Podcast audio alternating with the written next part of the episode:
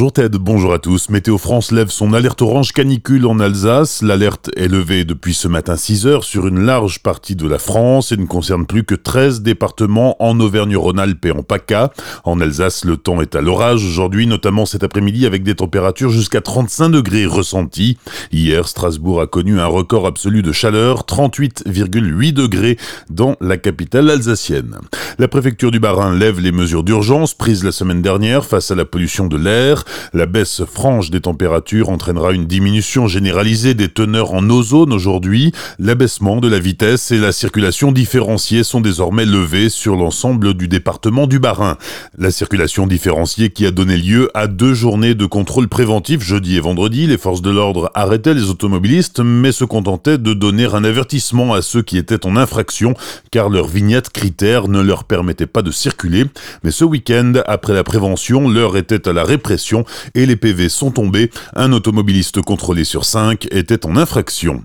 Près de 35 000 visiteurs, c'est la fréquentation estimée par la société publique locale événementielle en Val d'Argent qui organisait depuis mercredi la 56e édition de Minéral et Gemmes. À noter plus 10% de fréquentation sur la partie professionnelle de l'événement entre mercredi et vendredi et une légère baisse des visiteurs grand public sur le week-end. Mais malgré la canicule, la traditionnelle bourse aux minéraux a attiré autant de monde que l'an dernier. L'événement attire aussi les voleurs. Les gendarmes ont recensé 17 vols, dont un d'un montant de 15 000 euros. Un négociant originaire de Chypre s'est fait voler 15 000 euros en coupure de 200 jeudi matin à l'ouverture. À noter aussi quatre interventions des pompiers hier sur Minéral et Gemmes pour des chutes ou des malaises. Les différentes victimes ont été transportées à l'hôpital de Célestat. Bientôt un procès pour l'auteur du massacre de 4 millions d'abeilles à Châtenois. Au début de l'été dernier, une trentaine de ruches avaient été saccagées simplement en fermant l'accès des abeilles. Les insectes sont morts étouffés dans la ruche et l'on parle de 5 tonnes de pertes environ en termes de production de miel. Dès les premiers saccages, l'apiculteur a eu la bonne idée de poser des caméras de vidéosurveillance autour de ces ruches. Le marché de Noël alsacien à New York cet hiver pose question. Le budget de l'opération est colossal, 1,2 million d'euros. Strasbourg et l'Eurométropole mettent la main à la poche à hauteur de 218 000 euros. Colmar Agglomération doit aussi participer à hauteur de 50 000 euros, ce qui n'est pas du goût de tout le monde le maire de Winsenheim, Serge Nicole, estime que les communes voisines de Colmar devraient aussi participer à l'effort de guerre, puisqu'elles vont bénéficier des retombées de l'investissement. Le maire d'Andelsheim, Christian Robert, craint pour sa part que l'opération ne profite qu'à Strasbourg. Le maire de Colmar, Gilbert Meyer, estime enfin que personne ne sera lésé.